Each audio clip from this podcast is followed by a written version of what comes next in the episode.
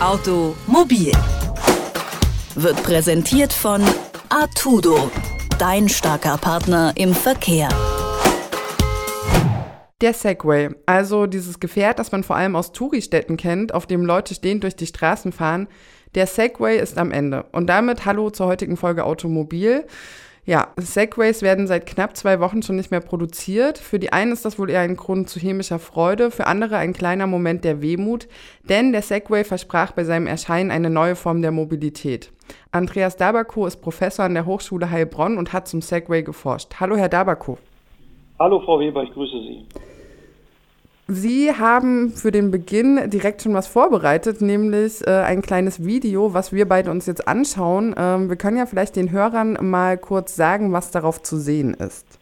Ja, das kleine Video dauert nur 30 Sekunden und mit dem Video möchte ich Sie auch akustisch entführen in die Stadt Shanghai des Jahres 2030.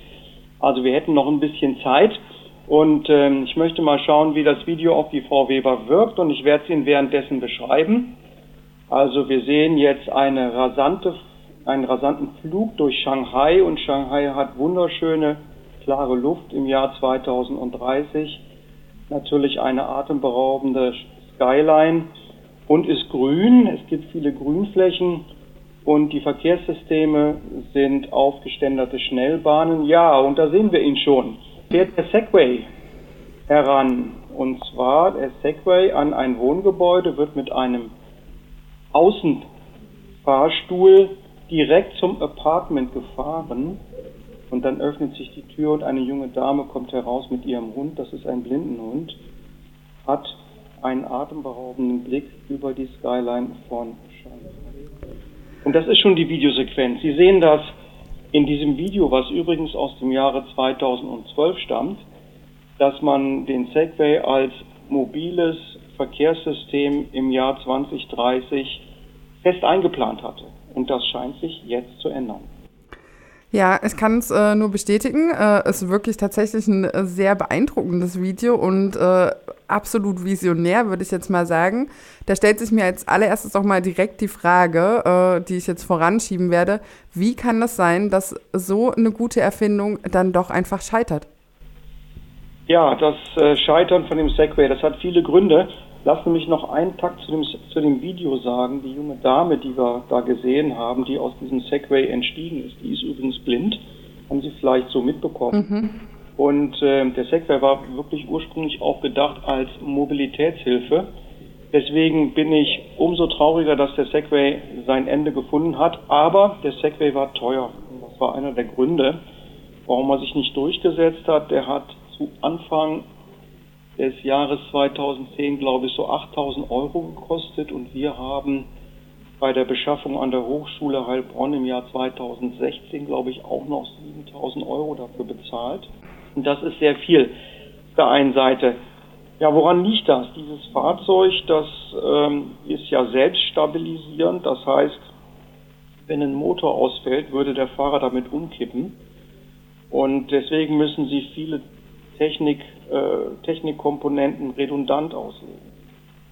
Redundant bedeutet, ähnlich wie beim Flugzeug, fällt ein Bauteil aus, gibt es immer ein zweites, das es ersetzen kann und womit man dann auch noch sicher anhalten kann. Wir hatten das äh, Forschungsprojekt gerade schon angesprochen. Vielleicht könnten Sie dazu noch kurz erzählen, was äh, dabei herauskam? Ja, wir haben den Segway untersucht hier auf dem Hochschulgelände und äh, können sich so einen Hochschulcampus vorstellen aus vielen Einzelgebäuden, die alle bedient werden müssen. Und wir hatten als Testkandidaten die ähm, Kollegen aus dem sogenannten Facility Management. Das heißt, das sind diejenigen, die alles reparieren müssen, zu jeder Zeit, an jeder Stelle schnellstens sein müssen. Und wir haben damit einen äh, Fortbewegungszeitgewinn äh, um den Faktor 4 erzählt, äh, erzielt weil die Fahrzeuge, die Segway-Fahrzeuge, da fahren sie durch die Gebäude durch. Sie können im Fahrstuhl drehen.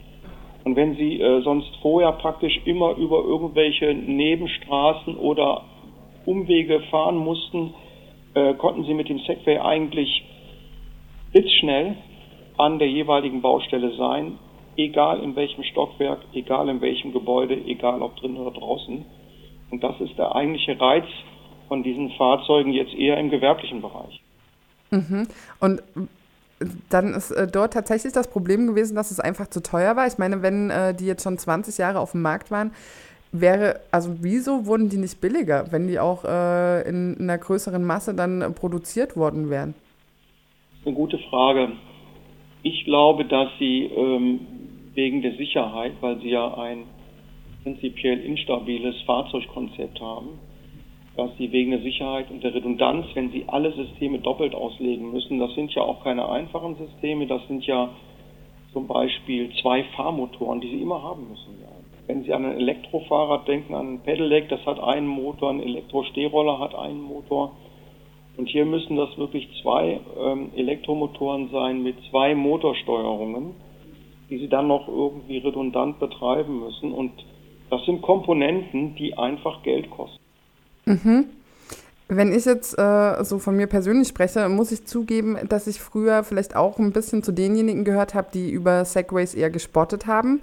Seit ich allerdings diesen Podcast hier mache, ähm, sehe ich ja die Welt der Mobilität ein bisschen anders und das äh, Gleiche würde ich sagen gilt auch für den Segway. Sie haben es gerade schon ein bisschen angesprochen, dass äh, der eigentlich als Mobilitätshilfe gedacht war. Jetzt mit Ihrem professionellen Blick gefragt, welche Bedeutung hat bzw. hatte denn der Segway in der Welt der Mobilität in den letzten 20 Jahren? Ja, der Segway hat sich, äh, wie gesagt, nicht ganz durchgesetzt. Ich glaube, insgesamt sind 140.000 Stück gebaut worden. Das war eigentlich nicht wenig.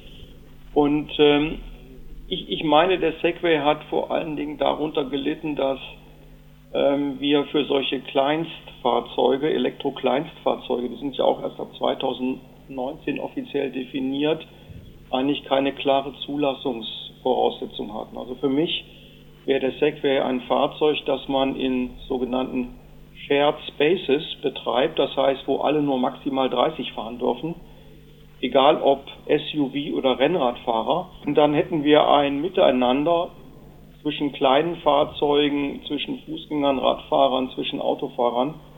Und diese Shared Spaces, die sind noch nicht so da. Die haben sich bei uns noch nicht so durchgesetzt. Da müssen wir eigentlich hin. Das ist die Botschaft, die ich hier noch absetzen möchte.